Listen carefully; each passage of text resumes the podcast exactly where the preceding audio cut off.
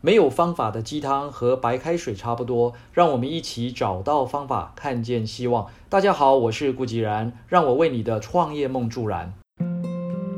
Google 前执行长施密特曾经说过：“要成功，要做不一样的事。”目前全世界的人口已经超过七十亿，这是地球上我们这一代人类从未有过的现象。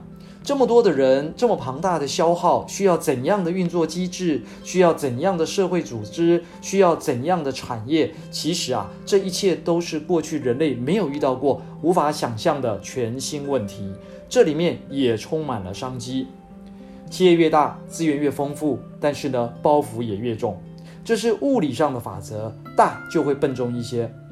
就像前几篇晨间小语与各位分享的一位来自红海创业的老朋友故事，如果他没有跨出这一步，就不可能研发出这么神奇的贵金属还原配方，甚至能够运用在生物晶片及人造血液上面。这种创意与技术，如果想要在一家大公司里面实现，首先呢，必须要能够说服他的直属主管，像是经理啊。那然后呢，可能还要有上面的这个协理啊、副总啊，还有总经理啊等等。那如果这项创意和技术又与该公司、该部门或者该单位现在的产品无关，那就难上加难了。面对地球上前所未有的人口压力、前所未有的资源浩劫，新创事业啊，是我认为这个问题的一个最佳解答者。此前呢，曾应邀前往竹北与一位创新技术者会面。他的研究领域非常广泛，从水土壤污染的还原整治，到人类抗衰老、癌症代谢啊，都有所涉猎。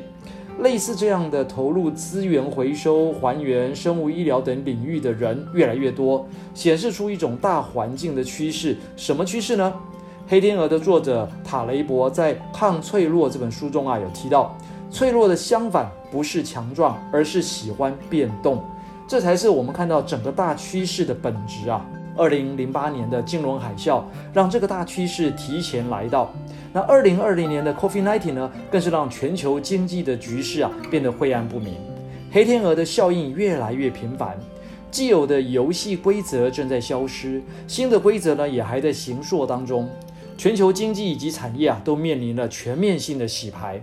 不仅仅已开发国家的失业率会飙高，薪资成长呢会停滞，新兴经济体像是中国大陆呢也面临了这种高学历就是高失业的一种窘况。这些趋势与变化的本质就是没有既定规则，所以人们也要学会打破旧的思维框架，面对变动，喜欢变动，拥抱变动。这也是我们希望学院课堂上强调，找到方法，看见希望的经验传承，突破框架，大胆创新。面对这个大趋势，企业及个人啊，都要重新找出自己的最佳务实方案，开启自己的成功方程式。从企业的角度来看，这个世界只有两种企业，一种是赢的企业，一种是输的企业。每一个企业不是正在赢的路上挥汗奔跑，就是正在输的路上流泪挣扎。我们更发现，职场上的每一个工作者也一样，不是正在走向成功，不然就是落入失败的回旋。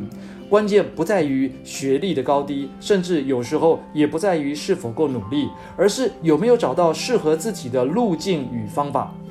各位朋友，脆弱的相反不是强壮，而是喜欢变动。你准备好了吗？让我们一起来拥抱变动，做不一样的事吧！二零二一成就第一，Oh yes！以上就是今日的晨间小语，如果喜欢就帮忙转发出去喽。善知识要传递才能产生力量。我们下回再会。